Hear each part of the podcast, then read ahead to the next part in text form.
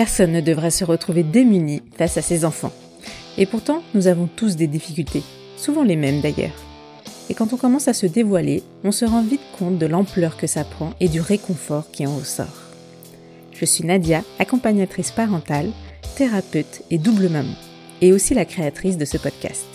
J'ai à cœur de vous aider à retrouver des temps familiaux, de qualité et durables à travers mes ateliers de parents et mes séances de PNL. Ça résonne en vous? Alors vous avez la possibilité de réserver un appel découverte via mon site et on discutera ensemble de comment on peut travailler. Bienvenue et bonne écoute. L'inceste, c'est un fléau réel qui touche aujourd'hui un enfant par classe. Une statistique qui nous raccroche à la réalité qu'on ne voit pas. Parce que cette réalité, on n'en parle pas. On la masque et on ne croit pas les victimes qui en parlent. Il faut que ça change. Les langues se délient et c'est une bonne chose. Mais il y a encore beaucoup de chemin à parcourir pour voir ces agresseurs condamnés, pour encadrer les victimes et surtout pour prévenir un maximum ces horreurs. Mais en France, on a des fardeaux à porter et des blessures judiciaires à soigner. Alors ça avance, lentement. Dans cet épisode, je reçois Sam, autrice et illustratrice, qui a sorti sa première BD, C'est mon petit doigt qui me l'a dit, sur son histoire personnelle. Une histoire d'inceste donc, mais surtout de reconstruction après un tel traumatisme, de reconnaissance pour ce mal qui reste en nous, et de bonheur enfin trouvé. Sam, elle apporte sa pierre à l'édifice, son aide aux victimes et enfin sa bienveillance à travers cette jolie BD à rajouter dans toutes les bibliothèques. Ok. Euh, peut-être que tu peux commencer par te présenter. Je, je m'appelle Sam, j'ai 40 ans. Euh, je suis autrice, illustratrice euh, depuis deux ans et demi. Et, euh, et, ma BD, ma première BD est sortie du coup cette semaine en janvier 2022. voilà, je ne sais pas si ça suffit. tu es à plein temps maintenant dans ton métier d'autrice illustratrice? Non, malheureusement, pas encore. je suis aussi assistante de gestion à plein temps. Euh, donc en fait, je fais plutôt deux plein temps, euh, voilà, chaque jour. Ok, je comprends. Et tu as un fils? Oui, tout à fait, un grand-fils de 16 ans, euh, bientôt 17 d'ailleurs. D'accord. Et vous vivez avec ton conjoint près de Lyon, c'est ça? Oui, avec mon conjoint, on habite près de Lyon, on a acheté une maison et du coup on vit avec tous les trois avec mon fils et nos deux chats. ok, super. donc, euh, ta BD, euh, c'est mon petit doigt qui, qui me l'a dit, c'est euh, la première, ta première création. Mmh. comment tu t'es sentie pendant l'élaboration et au moment de sa sortie? Ça a été très compliqué. alors, ça fait des années et des années que j'y pense à cette BD quasiment depuis la fin du procès, en fait, que j'ai dans l'idée de faire cette BD, mais ça prend euh, beaucoup de temps mental et euh, j'avais besoin aussi d'un grand break euh, pour aller juste bien, en fait. et puis, une fois qu'on s'était installé avec mon chéri, une fois qu'avec mon fils, ça roulait, que tout allait bien, à un moment donné, je me suis posée. Le dessin a pris de plus en plus de place dans ma vie j'ai euh, fait mon statut d'artiste-auteur et, euh, et du coup, ça a semblé être une évidence. Et tout dans ma tête s'est imbriqué pour euh, pouvoir sortir la BD. Et, et les, maisons d'édition m'ont suivi, donc ça a été super bien. Après, quand j'ai commencé à la faire, j'ai, comme j'ai posté sur les réseaux sociaux, j'ai eu énormément d'encouragement du public. Donc euh, ça, ça m'a vraiment porté, donc c'était super chouette. Et euh, quand j'ai commencé à taper dedans et que j'avais signé avec la maison d'édition, là, ça a été vraiment très compliqué. Euh, chaque page a été très difficile à vivre et à... Et en même temps, à chaque page finie, c'est comme si elle s'envolait après quoi. Enfin, c'était assez bizarre, donc assez douloureux et en même temps, ça me faisait du bien d'avancer. Et, et quand je l'ai eu terminé, c'était vraiment un grand, grand soulagement. Ouais. Tu avais l'impression de te, de te replonger dans, dans, les événements, dans les, de, de revivre certaines euh, émotions, sensations, et puis après, tu, de classer ces pages, en fait. Oui, c'était exactement ça. Euh, les revivre euh, comme sur le moment, et puis ensuite, voilà, ouais, de pouvoir tourner, tourner la page. Donc, très intense, et vraiment, ça a été deux, trois mois très, très compliqués à vivre. D'accord. Et au moment de sa sortie, est-ce que tu, donc c'était la semaine dernière, est-ce que tu avais des appréhensions, des peurs ou peur de certaines réactions? Oui, c'est toujours, et ça je pense que c'est inhérent à n'importe quel BD, l'appréhension, c'est-à-dire qu'on l'a gardé, voilà, on, l'a préparé, on l'a dessiné, on l'a choyé, et, on... et c'est tout était sous contrôle, sous notre contrôle, sous mon contrôle en tout cas. Et, et le, la laisser vivre sa propre vie avec euh, voilà, euh, les gens vont avoir des retours, vont avoir du ressenti par rapport à ça et, et ça a été euh, très stressant. Ça l'est encore beaucoup d'ailleurs. D'accord. Mm. Je comprends. Au niveau de, de, la BD en elle-même, est-ce que elle est, t'as fait, t'as respecté les événements de ta propre vie ou tu as romancé un petit peu? Est-ce que chaque chose, on peut les prendre euh, comme des, événements qui se sont vraiment passés euh, pour toi? Oui, tout est vraiment comme dans mon souvenir. Alors, bien visiblement, c'est enfin, forcément partiel, c'est mon point de vue, mon ressenti à moi.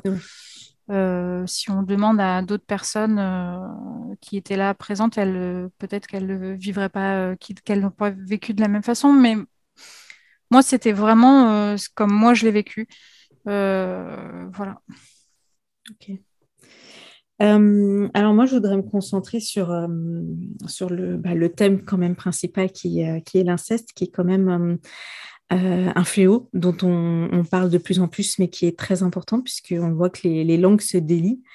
et que et du coup les stats augmentent aujourd'hui j'ai regardé les, les, sondages juste avant on est à 10% de, de, Français qui sont concernés en 2020 c'est énorme ouais. Euh, avant, euh, il y a 10 ans, on était à 3%. Alors, c'est pas qu'il y a une hausse des, des malfaits, des agresseurs, mais c'est que c'est plutôt les, les personnes, les victimes en parlent. Et mm. donc, euh, donc ça, c'est, enfin, je trouve que c'est un bon point. qu'est-ce que tu, tu, penses, toi, de ce chiffre, de ces 10% par rapport à la population française? C'est à la fois très, très, très flippant d'avoir ce nombre, alors, je suis étonnée et, très surprise, en fait. En même temps, euh, comme les gens en parlent très peu, c'est pas du tout un sujet qu'on aborde, euh, ni avec ses amis. Euh, et j'ai pu le voir même parfois peu avec ses conjoints, pas trop avec ses enfants. C'est un sujet qu'on garde vraiment pour soi, ce qui est dommage, mais c'est souvent le cas. Donc, c'est très étonnant parce que mais en même temps, euh, à chaque fois que moi j'en ai parlé, à chaque fois les personnes m'ont toujours dit euh, euh, soit ça m'est arrivé, soit c'est arrivé à ma sœur, soit c'est arrivé à une copine, soit c'est arrivé à et tout le monde connaît quelqu'un à qui c'est arrivé et c'est donc je suis pas étonnée et en même temps c'est l'humain est, est, horrible de, de, faire ça. Enfin c'est incompréhensible. Oui. Ouais, t'es pas étonné vis-à-vis de ton expérience, mais quand même vis-à-vis de l'acte en lui-même, c'est mm. c'est juste euh, impensable, quoi. Oui, Et euh, on parle aussi de un enfant euh, par classe, enfin une petite fille par classe aujourd'hui qui serait qui serait touchée par l'inceste. Ça fait encore, enfin personnellement, ça me fait encore plus froid dans le dos. Comment tu comment tu vois ça, toi?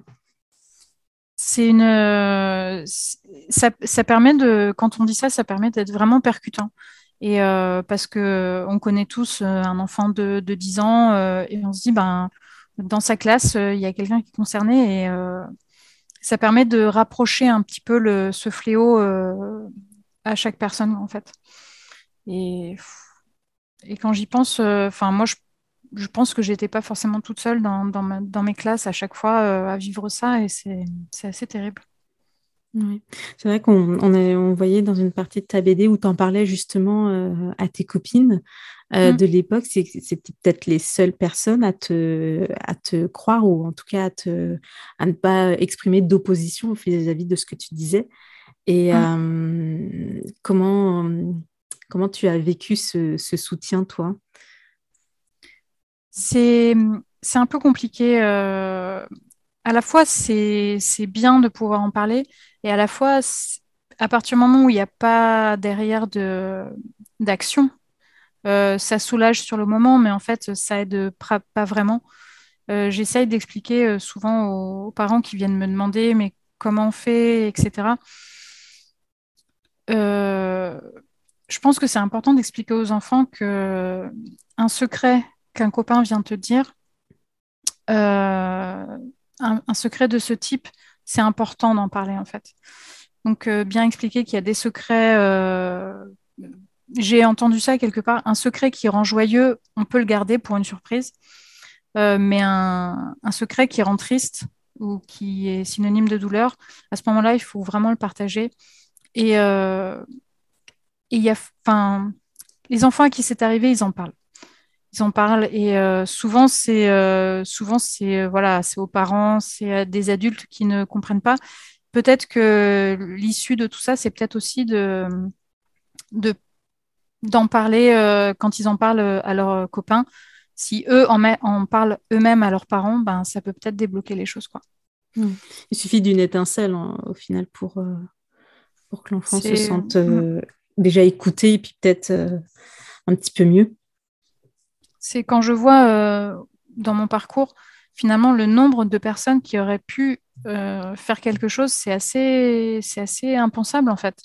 Il y a une succession de, personnes qui étaient au courant, qui auraient pu faire quelque chose et qui n'ont rien fait en fait. C'est ça qui est tragique. Euh, alors qu'une enseignante ou un enseignant qui peut avoir un, un œil un peu aguerri, euh, un copain qui en parle, ça peut tout changer quoi. Mm. Bah, justement, je voulais te, questionner là-dessus parce que euh, à un moment, tu parles aussi de ta, de ta belle-sœur, une, une, des filles de ton, de ton agresseur, qui mm. est elle-même victime. Est-ce que euh, tu as pu en parler avec, euh, avec cette, cette femme aujourd'hui? Est-ce qu'au moment du procès, comment elle s'est positionnée? Est-ce qu'elle-même, elle a, elle a parlé de ce, qui, de ce qui lui est arrivé aussi? Alors moi, je ne sais pas du tout ce qui s'est passé pour elle. Euh, et je ne sais pas du tout euh, vraiment ce qui s'est passé. C'est-à-dire que peut-être qu'il ne s'est rien passé du tout. Et moi, je peux pas. Euh, voilà, je veux pas du tout me positionner. moi, mon ressenti, vraiment, je ne sais pas. Voilà ce qui s'est passé pour elle. Je sais juste que, voilà, comme le lendemain, elle m'en a, elle m'en a voulu. Voilà, elle, elle m'a dit que je l'avais laissé tomber. Mais, mais bon, je je suis pas très à l'aise avec ça, j'ai pas du tout envie de parler à sa place. Je sais juste que quand moi j'ai porté plainte, elle m'a téléphoné et euh, quand j'ai essayé de lui parler de ce moment-là, elle avait occulté euh, la scène. Voilà, elle m'a dit que, que je fabulais et que et que voilà euh, que son père avait toujours été là pour moi et qu'elle comprenait pas du tout pourquoi je portais plainte et pourquoi je mentais sur toute la ligne. D'accord. Ok.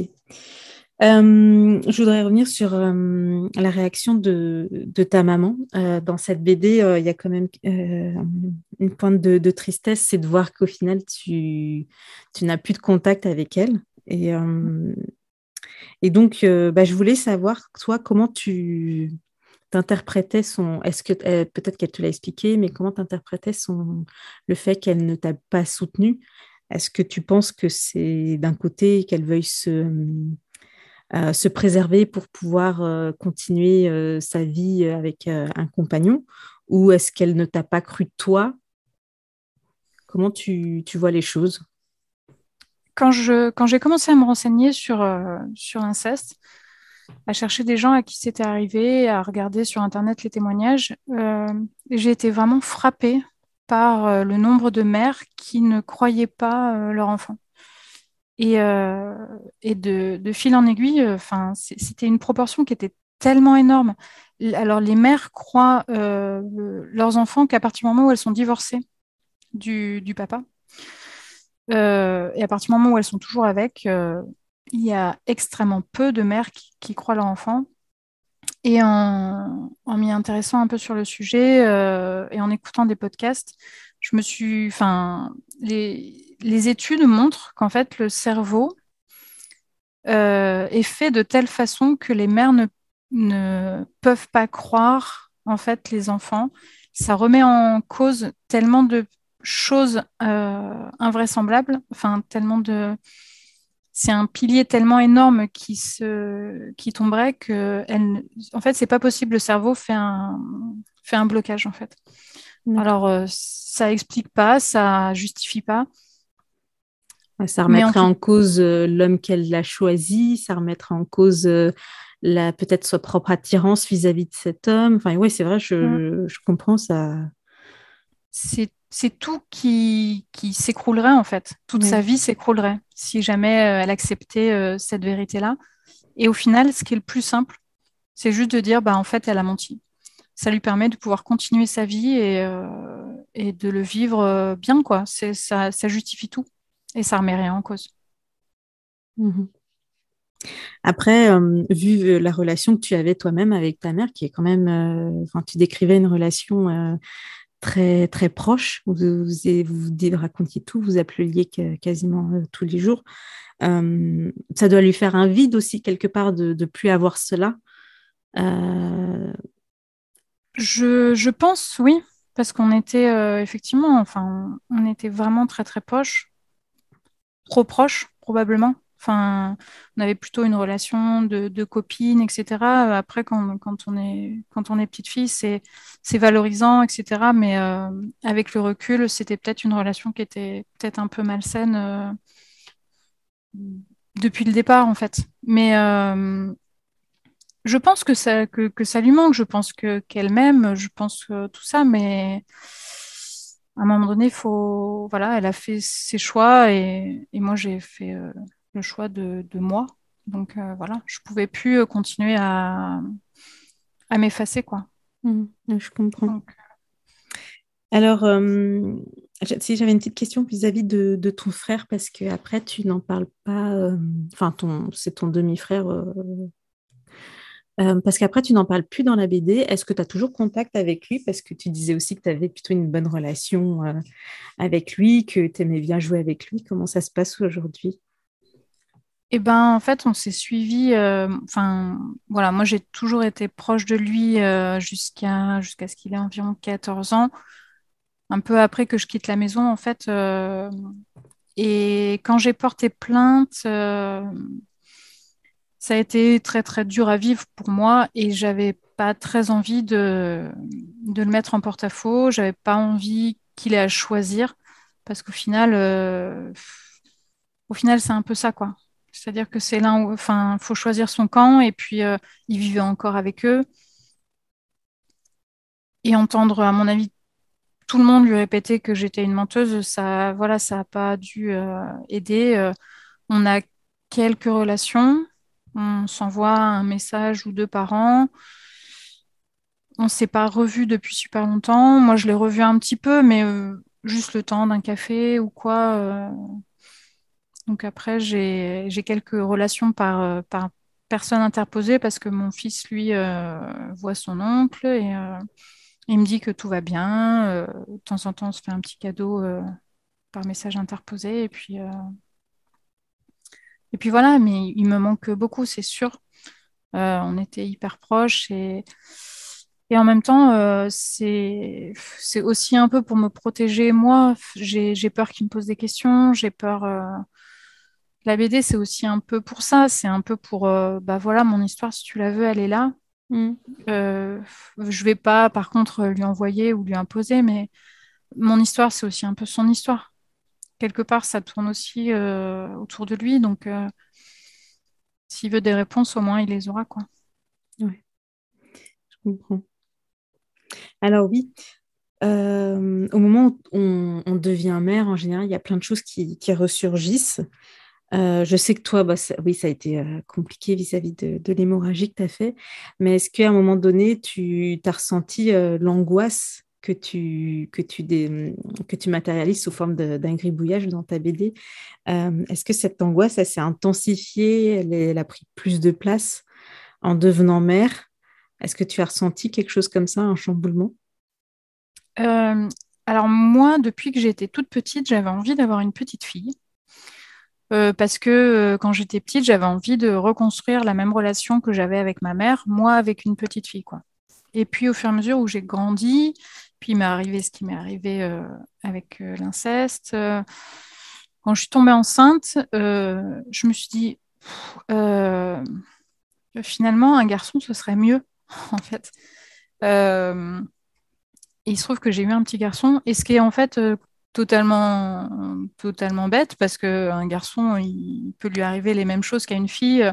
C'est vraiment juste dans l'inconscient collectif, mais Mm. Donc, euh, je me suis dit que ce serait plus facile d'élever une fille. Donc, j'étais un, euh, d'élever un garçon et c'est, c'est pour ça que j'étais un peu soulagée quand, euh, quand j'ai vu que c'était un garçon. Et en même temps, avec l'hémorragie qui m'est arrivée, avec tout le chamboulement, les angoisses sont pas revenues tout de suite. en fait, j'ai mis, j'ai mis pas mal de parades, j'ai mis pas mal de, dans la BD, à un moment, je dis alors, et toi, euh, psychologiquement, comment tu te sens? En fait, je me posais pas la question, c'est-à-dire qu'il fallait avancer, il fallait au jour le jour, il fallait s'occuper de son bébé. Et je me permettais pas de réfléchir à tout ça. Mhm. Et euh, quand il a eu un an, euh, tout est revenu vraiment énormément dans... Tout est revenu, tout est remonté. Et là, je me suis dit, waouh, c'est chaud. J'avais tout mis un peu sous le tapis et quand c'est revenu, euh, ça a été hyper compliqué à vivre. Euh. J'avais, j'avais plus de vie, quoi. Enfin, j'étais plus moi, j'avais, j'avais plus rien et, euh, et j'étais toujours en quête de bonheur et, et je voyais que je pataugeais dans la smoule, quoi. Donc, il m'a fallu quelques mois, il m'a fallu presque deux ans encore pour me sortir un peu de tout ça et, et d'essayer de reconstruire ma vie à moi, quoi. D'accord. Et euh, justement, tu... qu'est-ce qui faisait que tu, tu n'avais... Enfin, comment tu savais que ce bonheur, tu n'arriverais pas à l'atteindre? À quel moment tu t'es dit, il faut que j'aille euh, classer cette affaire-là de l'inceste pour atteindre le bonheur? Euh, je pense que c'est quand j'ai vu ma psy, c'est-à-dire que moi j'étais toujours en quête de bonheur, je disais allez on va faire ça, on va faire ça.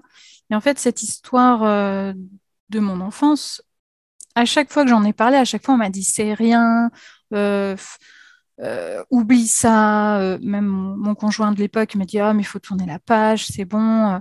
Donc en fait pour moi c'était vraiment une, une petite histoire, c'est vraiment un petit truc. Et la première fois où je vais chez la psy, donc je lui raconte mon accouchement et je pense que c'est à ce moment-là je pense vraiment que c'est ça qui me pose problème et qui c'est ça qui m'empêche d'avancer. Donc, je lui raconte tout ça et vraiment, je prends du temps, je, les détails, tout ça, machin. Et cinq minutes avant, je lui dis Ah, au fait, il s'est passé ce petit truc-là euh, quand j'étais petite, euh, peut-être qu'au hasard. Euh. Et là, dans son regard, j'ai compris, quoi. Et c'était la première fois, quoi. Ouais. Je comprends. Et c'était vraiment hyper important parce que il y avait une reconnaissance que j'avais jamais eue et c'était vraiment à la hauteur de ce que je ressentais en fait. C'est-à-dire qu'il y avait un tel décalage entre ce que moi je ressentais et ce qu'on me disait qu'il y avait euh... enfin ça pouvait pas marcher quoi, je boitais forcément parce que parce que ce décalage là, il était trop énorme et à un moment donné dans son regard, tout s'est remis en place quoi. Et euh... et je suis ressortie et juste elle m'a dit en fait euh, stop, on va bosser là-dessus, parce que c'est ça le problème. Et, euh, et on va se revoir la semaine prochaine. Et, euh, d'ailleurs, je lui ai dit, bah, en fait, je peux pas parce que j'ai pas les moyens. Et elle m'a dit, mais en fait, combien vous pouvez mettre Et on se débrouille. Et vous revenez, et moi, je veux vous voir toutes les semaines, et, on se débrouillera parce que ça va pas, quoi. Et vraiment, elle m'a sauvé la vie. Vraiment. C'est super ce qu'elle a fait tu es, tombé sur une euh, très bonne euh, personne. Et euh, donc, cette reconnaissance que tu, tu, as vue dans ses yeux à, ce moment-là, quand tu lui racontes, qu'est-ce que ça a fait en toi? Quel sentiment ça t'a procuré? Un, soulagement énorme en fait. J'ai pu souffler, j'ai pu dire, ok, c'est normal en fait. Ce que je ressens, c'est normal. Je suis pas folle, je suis pas anormale. Euh, c'était, c'est pas moi le problème en fait. C'est, euh, c'est ce qui m'est arrivé. Euh, c'est la, la, personne qui m'a fait ça et c'est, c'est pas moi. Et euh, quand on pense pendant 25 ans que c'est nous le problème, c'est compliqué quoi. Mm. Et là, comme un, la dernière comme un pulse et d'un seul coup euh, tu vois tu vois toute l'image et tu fais ah ben ah ben voilà. Ok enfin. Voilà. Ok. Et cette reconnaissance ultime tu l'as aussi quand après euh, il y a le, verdict du, procès. Euh, comment tu t'es sentie là à ce moment-là? Alors le, le, verdict du procès c'est vrai que ça a été ça a été un moment important mais euh, ce qui était important pour moi vraiment, c'était surtout de porter plainte. Euh, j'avais besoin qu'il y ait un dossier avec mon nom, avec son nom, et qui est tout indiqué, que, que j'ai pu raconter mon histoire. Vous voulez que ce soit euh, écrit C'est ça. J'avais vraiment besoin que ce soit écrit et que ce soit disponible et que si un jour il se passe quoi que ce soit, ben, ce soit marqué en fait. Mhm. C'est là, c'est quelque part. Et ça, c'était hyper important. Et euh, l'issue euh, du procès, euh, moi, je pensais que ce serait prescrit. parce que, bon, avec tout ce qu'on voit, avec la justice, etc., je pensais même pas qu'il y aurait un procès, je pensais même pas qu'il y aurait une audience.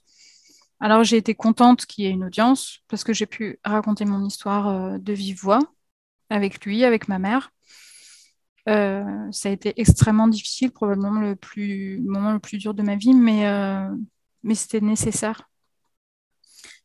Et, et, le verdict, j'ai été, euh, été vraiment, ça a été une énorme reconnaissance. Et en même temps, deux heures plus tard, j'ai su qu'il allait, qu'il avait fait appel. Donc, donc, ça a été de courte durée. Parce que faire appel, pour moi, ça voulait dire repartir dans l'horreur de préparer l'audience. Euh, l'audience, c'est le point culminant, mais les mois d'avant, euh, c'était mais horrible, horrible, horrible.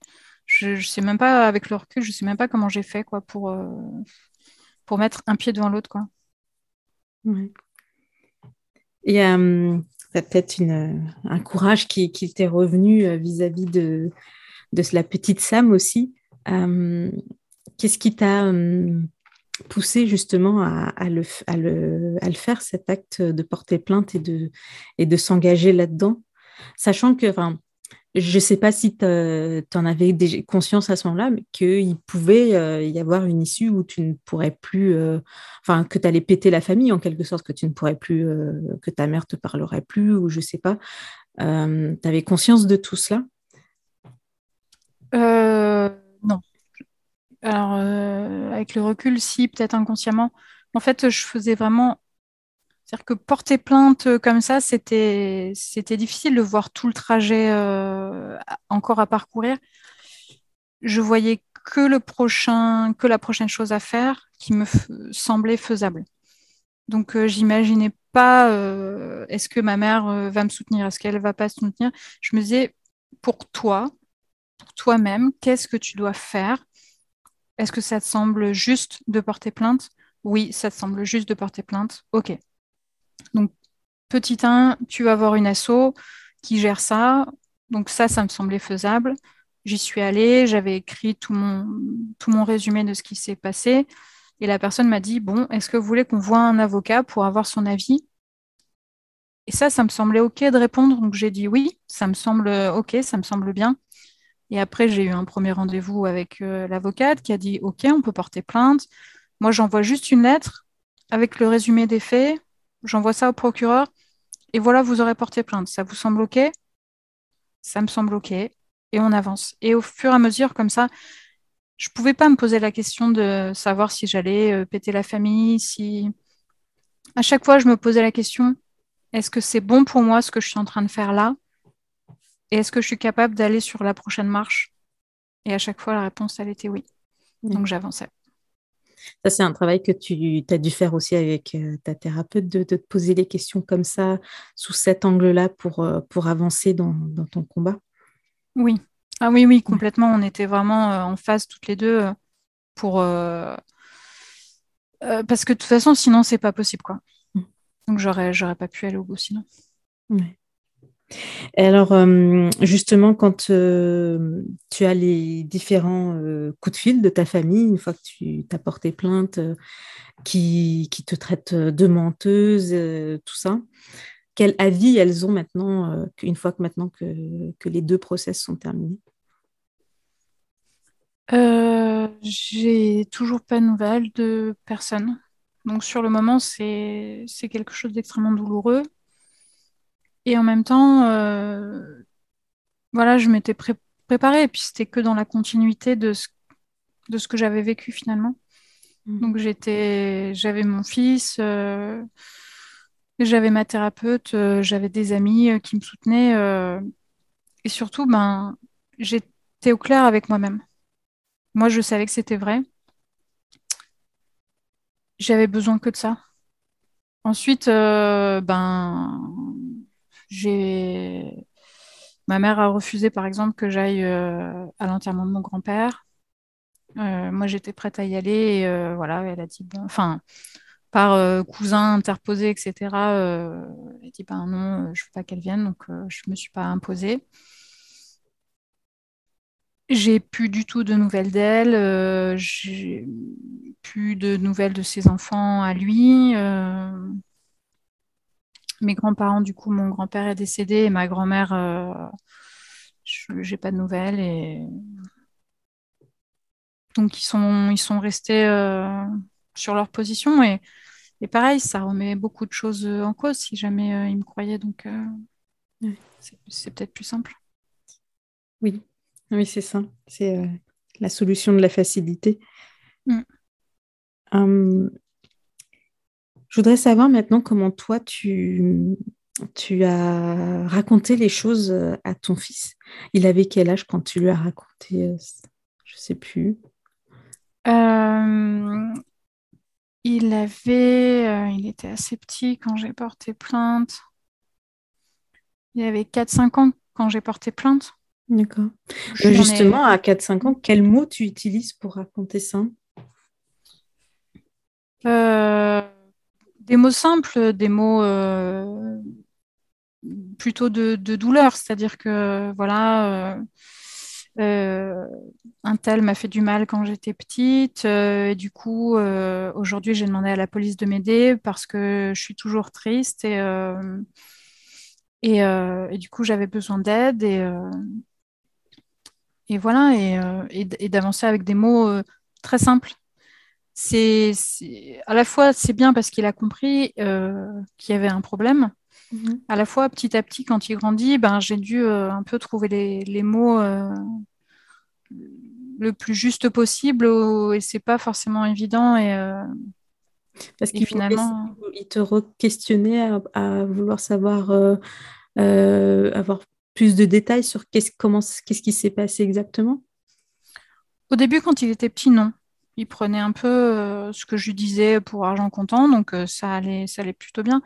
Mais par contre, euh, il y a une petite période à la préadolescence, donc même après le, après le procès, hein, mais il savait que j'étais voilà, que j'étais en froid avec, avec ma mère. Donc, et parfois, quand on se disputait, il prenait un peu ça pour, comme moyen de, de, de, douleur. Les enfants sont... Voilà, il me lançait quelques pics genre euh, ah ben même ta mère t'aime pas ou des choses comme ça ou euh, donc voilà c'est ça, tape là où ça fait mal mais mm. euh, donc à un moment donné il avait 10 ans et 10 11 ans j'ai été obligée de, de clairement dire ce qui s'était passé avec des mots enfin avec les mots les plus justes possibles pour qu'ils comprennent qu'en fait ça peut c'est pas un simple on s'est disputé quoi c'est pas un simple m'a fait un peu mal. Euh, c'est ce qu'il a fait, c'est voilà, c'est un crime et euh, et on peut pas jouer là-dessus. Bah, à partir de ce moment-là, il a arrêté. Hein, il a pas. il, a, il, s'est plus servi de ça. Il a, il a très très bien compris que c'était très très grave ce qui m'était arrivé. Et voilà, après, on a, on a évolué et puis euh, on, a, on a aussi grandi ensemble. J'ai, essayé d'utiliser le langage et le plus juste possible. Et je pense que c'était important de, lui en parler euh, dès que possible, quoi. Oui. Et est-ce que tu l'as sensibilisé euh, vis-à-vis de, de l'inceste en général? Euh... L'inceste en général, ben, je lui dis que ça pouvait arriver à, ses petits copains, que ça pouvait. Euh, je dis, ben, lui, euh, peut, être aussi. Enfin, je veux dire qu'en tout cas. Ou les euh, violences sexuelles sur enfants, hein, je veux dire, avec un moniteur de colo ou je sais pas. Est-ce que tu lui as expliqué ben, le consentement, les, les, les... qu'est-ce qu'un délit, qu'est-ce que qu'est-ce qu'un adulte a le droit ou pas le droit de faire? Oui, son, rapport au corps, euh, beaucoup. Euh, qui a le droit de le toucher, qui n'a pas le droit. Euh, voilà, que c'est lui qui décide, que c'est son corps à lui. ça, depuis tout tout petit, on est hyper au clair là-dessus.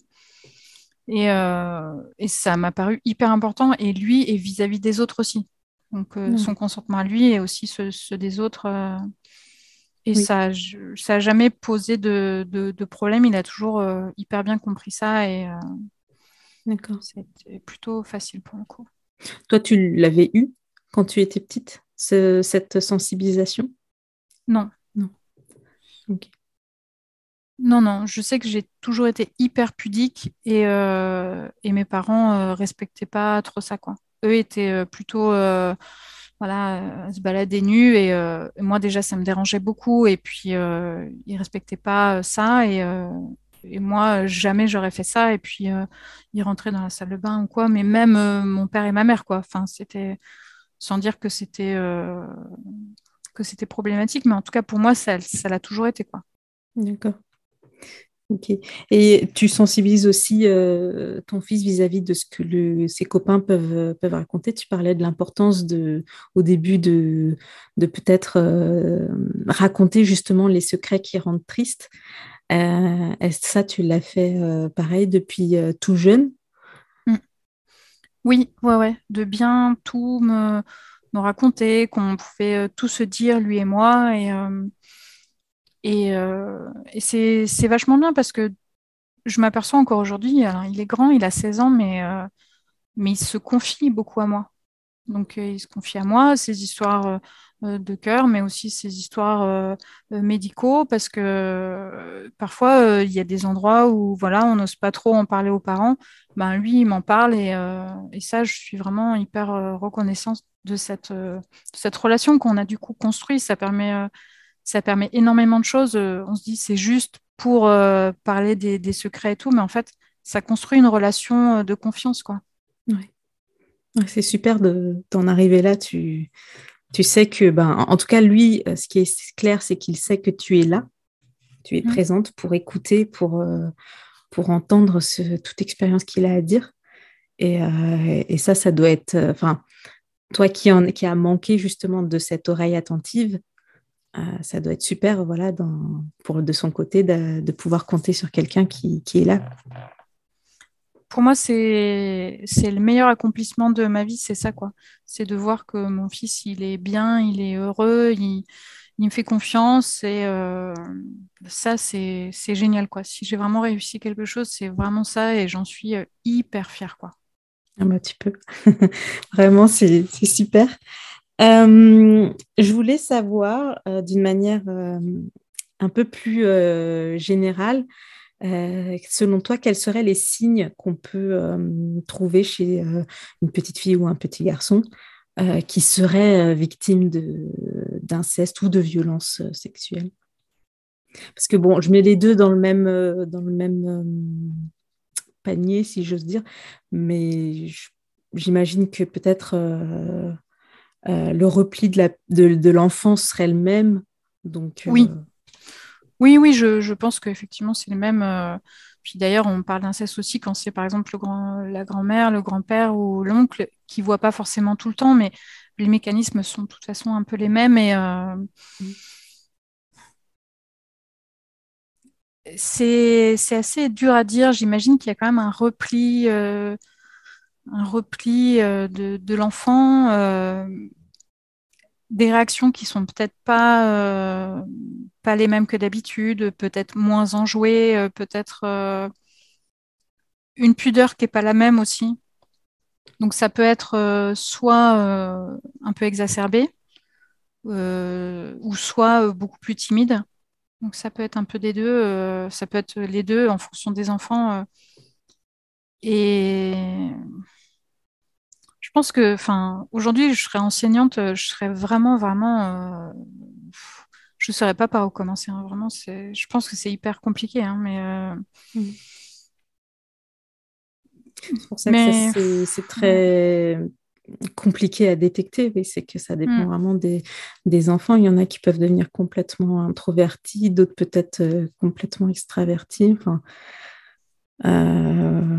Ouais, il n'y a pas vraiment de peut-être un changement de comportement à voir. Oui.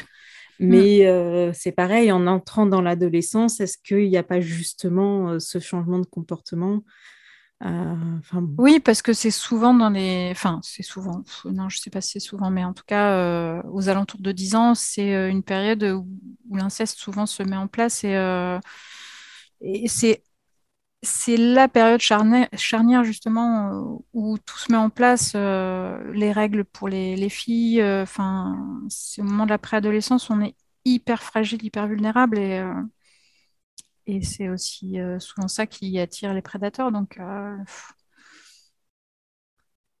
je dirais de voilà d'être à l'écoute des enfants et de prendre le temps parce que souvent, enfin je vois pas à quel moment dans ma scolarité j'aurais pu avoir un moment où j'aurais pu en parler, quoi.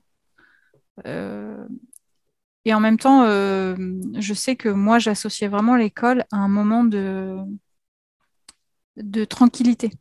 J'étais en sécurité, vraiment, euh, à l'école. Et du coup, j'étais j'étais normale, quoi. J'étais avec mes copines. Donc, euh, honnêtement, je ne sais pas si ça aurait pu, se voir, quoi.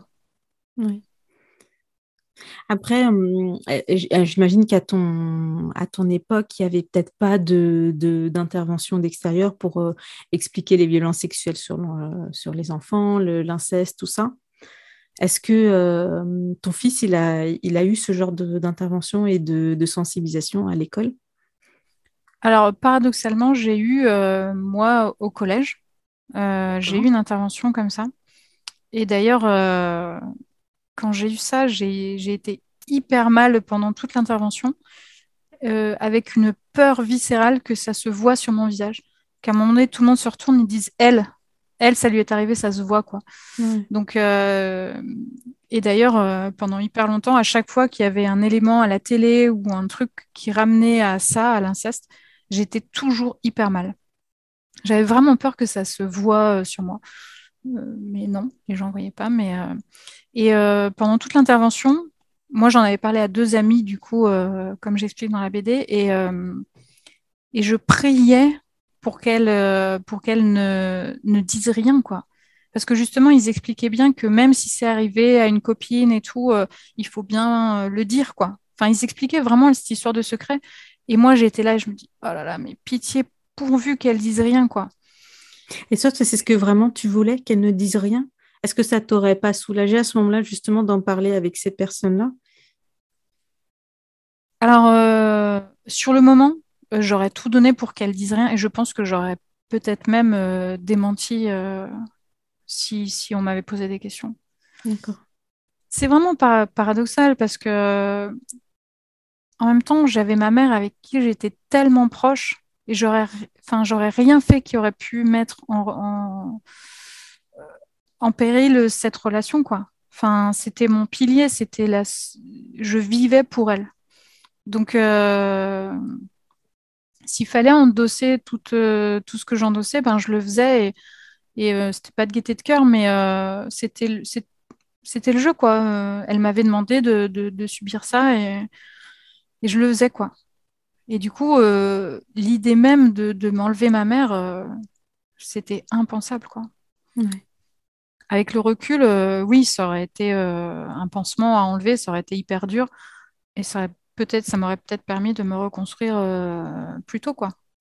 Mais est-ce que si c'est imposé, c'est est-ce que si c'est imposé, c'est bien vécu? Je sais pas. Parce que j'ai aussi pas mal de, de, voilà de, alors d'amis ou de souvent c'est peut-être parfois des belles-mères qui disent oui mais est-ce que je dois emmener mon enfant enfin oui, il faut faire des choses, mais en même temps, il faut que l'enfant soit quand même consentant. Euh, c'est vraiment compliqué. Hein. Je, suis contente de limite d'être dans ma position parce que j'aurais pas aimé être un adulte à mon époque qui, savait quoi. Après, ne rien faire, euh, c'est aussi euh, être complice, hein, mais vraiment c'est compliqué. C'est des histoires qui sont toujours compliquées. Mmh. Mais en tout cas, j'espérais vraiment que ne parlent pas quoi. Ce, qui est, ce qui est bizarre, hein, mais... Bah, je, je comprends. Oui, euh, tu, ta relation avec ta mère était beaucoup plus importante euh, à ce moment-là pour toi. Tu voulais absolument pas risquer ça. Mm. On n'a pas les mêmes priorités quand on est enfant. Euh. Ah, bah, ça, c'est clair. ah oui, je voulais parler de, de la CIVIS, la hum, commission indépendante sur l'inceste euh, et les violences sexuelles faites aux enfants, euh, qui est née, je crois, l'année dernière. Et euh, il y a quand même beaucoup de choses qui sont, qui sont arrivées, des hashtags, des, associations que tu, que tu répertories à la fin de ta BD. donc, il y a la Civise, il y a énormément de, d'institutions qui se mettent en place pour libérer la parole là-dessus. J'imagine que ça te, ça te fait plaisir, enfin, ça, va dans le bon sens. Est-ce que tu as quelque chose à dire euh, là-dessus? C'est à la fois, je suis hyper contente que ça avance. Et, euh, et à la fois, euh, je me rends compte que c'est pas tant de faire parler les gens qui est important, c'est aussi les écouter. je m'aperçois que les gens à qui c'est arrivé, enfants, ados, adultes, euh, même plus tard, on en parle. Alors on en parle à des amis, on en parle à ses parents, on en parle à des psys, mais on en parle en fait. Et euh, à un moment donné, il va falloir se poser la question d'écouter. Euh, d'écouter d'apprendre aux gens à écouter.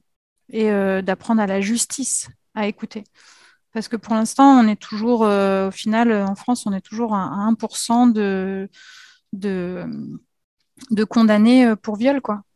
1%, enfin, c'est rien. C'est comme si euh, la France ne reconnaissait pas les viols et, euh, et encore, enfin, le fait qu'il y ait la prescription pour l'inceste, bah, c'est impensable, quoi. Et encore, moi, j'ai eu de la chance parce qu'il a reconnu quelques faits qui étaient prescrits, mais il suffit juste que la personne dise non, ça s'est pas passé et il se passe rien de plus, quoi. Et ça, ça c'est inadmissible. Donc euh, ça, ça me met très en colère. Donc c'est bien d'écouter, c'est bien de, répertorier la parole des gens, de dire qu'il faut parler, mais ça doit marcher euh, dans les deux sens. Il faut parler, mais il faut écouter. Après, il y a, y a, aussi un, gros, euh, je ne sais pas comment le dire, mais un, gros chamboulement à faire au niveau de la justice qui est très, très marqué par euh, par l'affaire des, enfants qui ont menti, euh, l'affaire Outreau. L'affaire Outreau, ouais. Et ouais, j'ai l'impression que ça s'est énormément euh, durci depuis. du coup, on en arrive à un, chiffre qui est hallucinant. Je ne le connaissais pas, le 1% de, condamnation. je trouve ça juste hallucinant. Mais, mais c'est vrai que dans la plupart des cas, quand en plus ça date de très très longtemps, c'est souvent parole contre parole. Et là, euh, comment, euh, enfin, comment on peut, comment l'issue se, se, fait, quoi. Hmm. C'est extrêmement compliqué. Et euh, c'est vrai que depuis Outreau, alors paradoxalement, ils ont quand même reconnu que, que les enfants n'avaient pas menti. Donc, les enfants ont bien eu des violences, seulement ben, on ne sait pas trop par qui. Quoi. Donc c'est un peu ça qui est un peu compliqué. Mais quand on se souvient de l'affaire, on se souvient que c'est des enfants qui ont menti. Oui. Ce qui est, ce qui est assez horrible parce que. J'ai fait une réduction euh, vraiment pas sympa du tout. Je suis désolée. Mais, ah non, mais tout, le monde, euh, oui, oui. tout le monde, c'est vraiment ce qui ressort dans l'affaire hein, d'ailleurs. Et puis ça a été traité pour que ça soit comme ça. Et euh, mais enfin, ça a commencé à dater. La justice, ce serait bien qu'elle se mette un peu à En fait, ils ont menti sur certains adultes, mais les adultes proches, les parents, je ne sais plus qui d'autre, ils n'ont pas menti là-dessus. Et, mm. et, ils, ont, ils ont gagné par rapport à, ça. Donc, euh, mm. oui, c'est vrai, tu as raison de le préciser. Et au final, euh, euh, enfin, cette affaire-là qui a été ben, hyper médiatisée et très très maltraitée par, par la justice et par, et par, par tout ça, au final, on a quand même des, enfants qui ont été maltraités et il n'y a pas de réponse à ça, quoi. Donc, et en plus, on s'en sert pour aujourd'hui, dire que les enfants mentent alors que on ment pas là-dessus en fait. Enfin, le pourcentage de, mensonges, il est tellement anecdotique que ça ne rentre pas en cause. Enfin, un enfant va jamais dire euh, euh, un tel euh, m'a demandé de toucher son zizi. Enfin, il peut pas l'inventer quoi. Enfin, donc c'est ridicule et ça ça n'a pas de sens. Mais mais j'entends que j'entends que plus le temps passe et plus, plus c'est difficile, oui, de, porter plainte et comment la justice peut reconnaître euh, ses victimes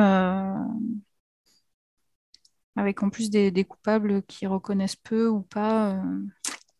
Ouais, ouais, effectivement, c'est parole contre parole, c'est compliqué. C'est des sujets qui sont compliqués. Il y, a des, y a des pays où, à partir du moment où une, un adulte vient porter plainte pour ce genre de fait là euh, des années et des années plus tard, elle prend vraiment en compte euh, la parole. Je crois que c'est au Canada où ils ont un peu une inversion euh, des, faits où bah, en France c'est faut, faut démontrer que, qu'on a subi des violences. Alors que dans certains pays, bah, par exemple les États-Unis, où c'est plutôt l'inverse, c'est-à-dire qu'à partir du moment où il faut prouver que tu n'as pas fait l'effet, quoi. Et au Canada, ben, ils sont plutôt comme nous, sauf dans ce genre de cas où c'est inversé. Où du coup, c'est plutôt euh, à l'accusé de prouver qu'il ne l'a pas fait. quoi. Parce qu'en fait, porter plainte une fois adulte, dans ces cas-là, c'est tellement compliqué. La famille se met toujours à dos ou quasiment toujours. Euh, pourquoi on irait mentir là-dessus quoi? Enfin, quel est l'intérêt vraiment? Donc, euh, il n'y en a pas quoi. Enfin, à part te détruire un peu plus. Enfin, je veux dire, c'est, ça n'a pas de sens de mentir là-dessus. Donc, euh,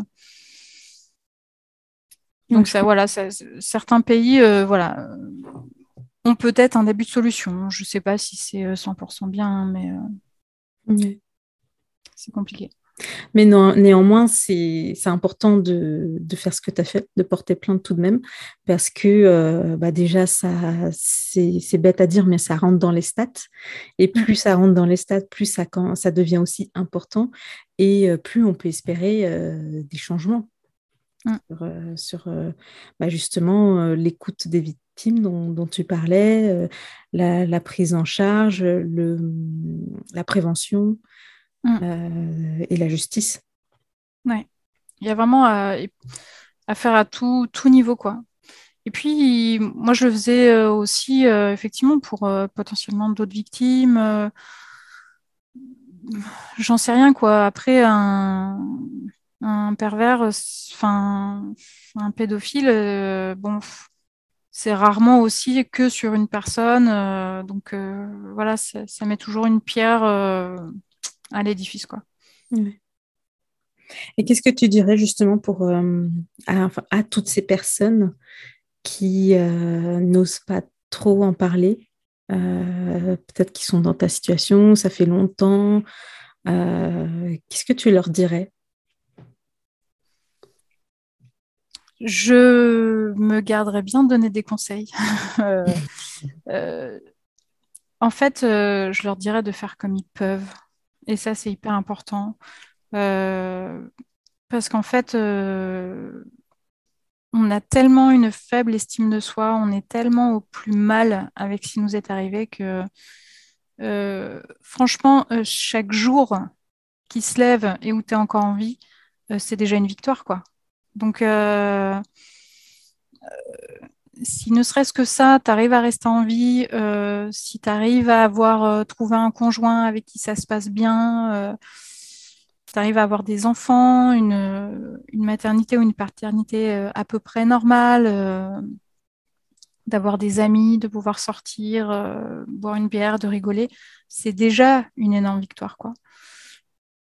Donc maintenant, euh, si tout ça, ça peut créer des, armes et une force qui peut euh, aider à aller plus loin, euh, c'est bien, il faut le faire.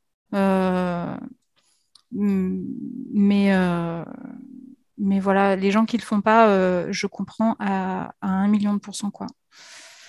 Vraiment, voilà, faire comme, comme on peut et avoir euh, beaucoup d'indulgence euh, envers, euh, envers ces personnes-là. Ouais, je comprends. toi, aujourd'hui, il y a une question que j'ai oublié de te poser tout à l'heure vis-à-vis de ton fils. Quand tu t'es mise en relation avec quelqu'un, c'était entre les deux procès. Est-ce qu'à un moment donné, tu as eu peur ou, ou même avant ça, tu, avant de rencontrer cette personne, tu t'es dit, euh, je, euh, je vais me mettre avec personne parce que je veux pas que prendre le risque que, ça, que j'ai vécu se reproduise avec mon fils. Est-ce qu'il y a un moment, cette peur qui t'a traversé euh, même, même avant, avec son père, quand j'étais encore avec son père. Alors, c'est quelque chose qui ne part jamais de la tête. Donc, sans dire que c'est une question de confiance ou qu'aujourd'hui, euh, j'y pense plus. Euh, aujourd'hui, je reste vigilante avec toutes ces relations. Euh, avec toutes les relations, moi, je. mais après, c'est, je reste vigilante pour moi, pour lui. C'est-à-dire que mon conjoint, il se lève, je me réveille. C'est pas possible qu'il se lève sans que je me réveille. Je suis en hypervigilance tout le temps. C'est inconscient hein, parce que mm. euh, je lui fais 100% euh, confiance. Mais euh, dans ma tête, il y, a un petit truc qui me dit T'es sûr à 99,99999%, il n'y a aucun problème.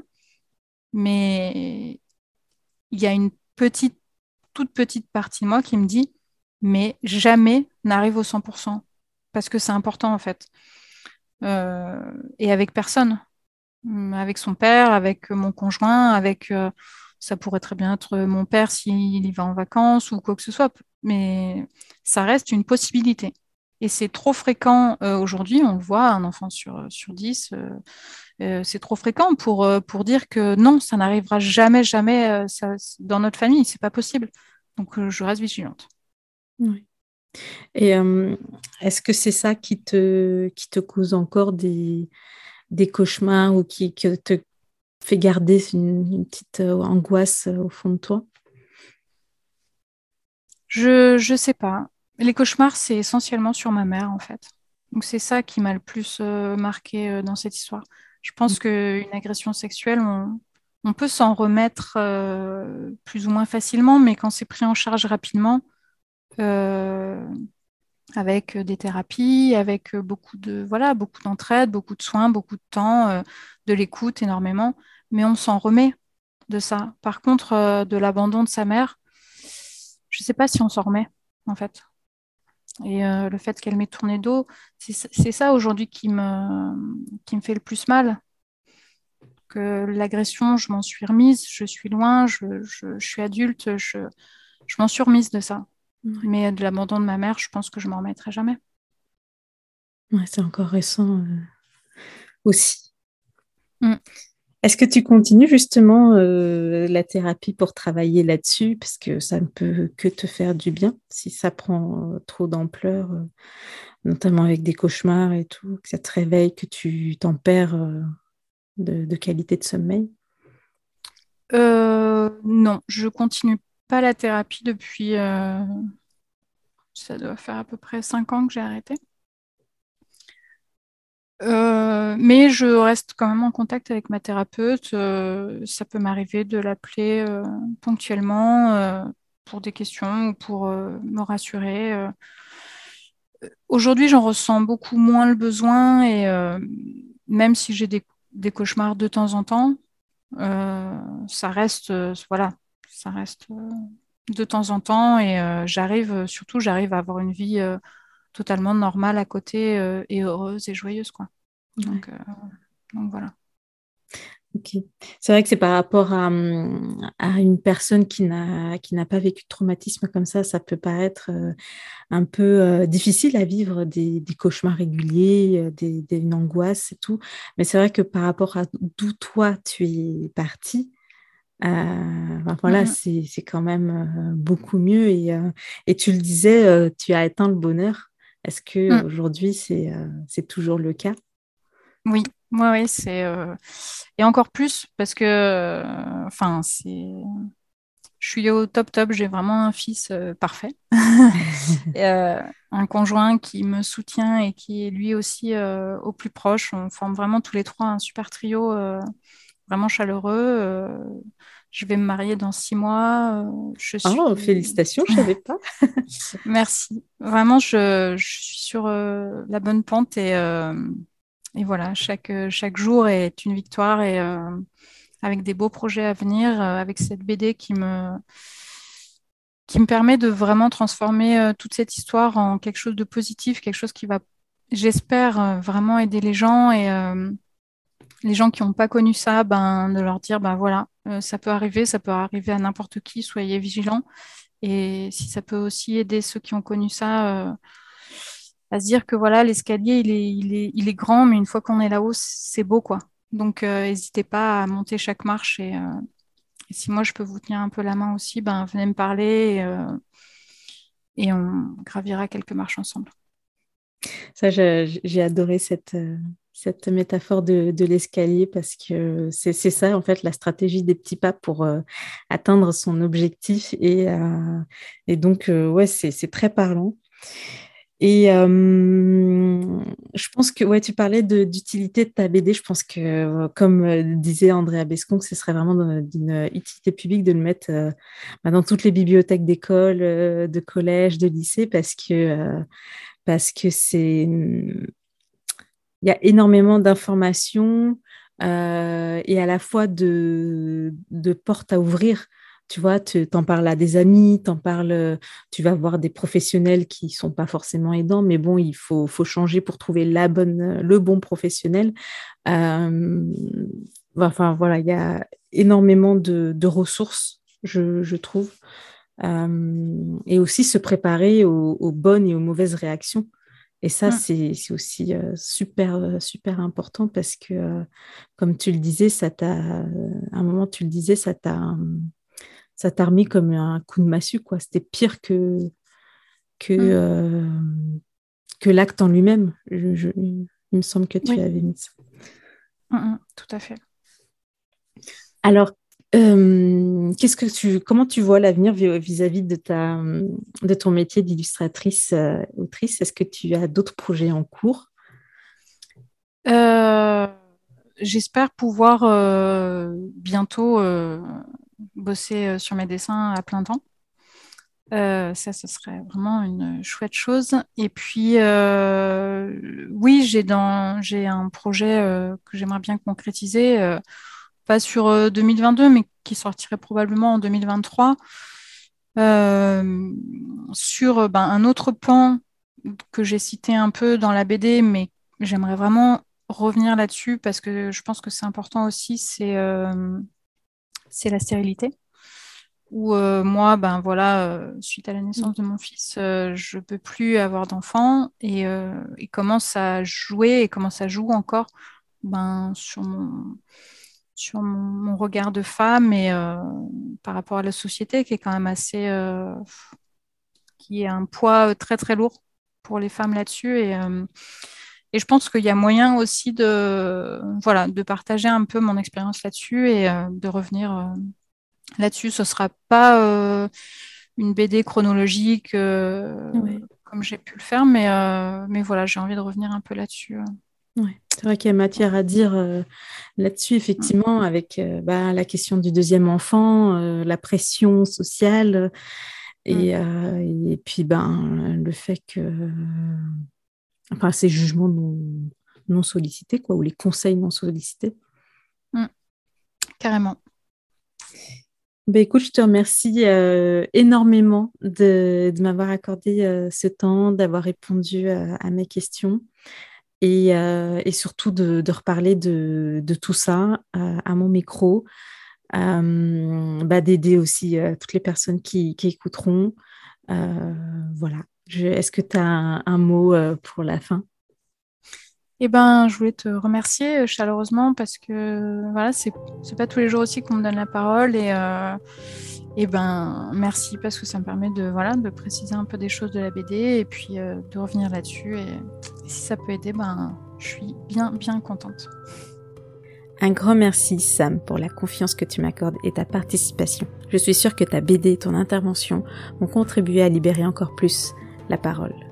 Quant à vous, auditeuriste, je ne peux que vous conseiller la BD de Sam qui est, c'est mon petit doigt qui me l'a dit, disponible dans toutes les librairies et aussi à remporter dans un concours Instagram que j'ai lancé.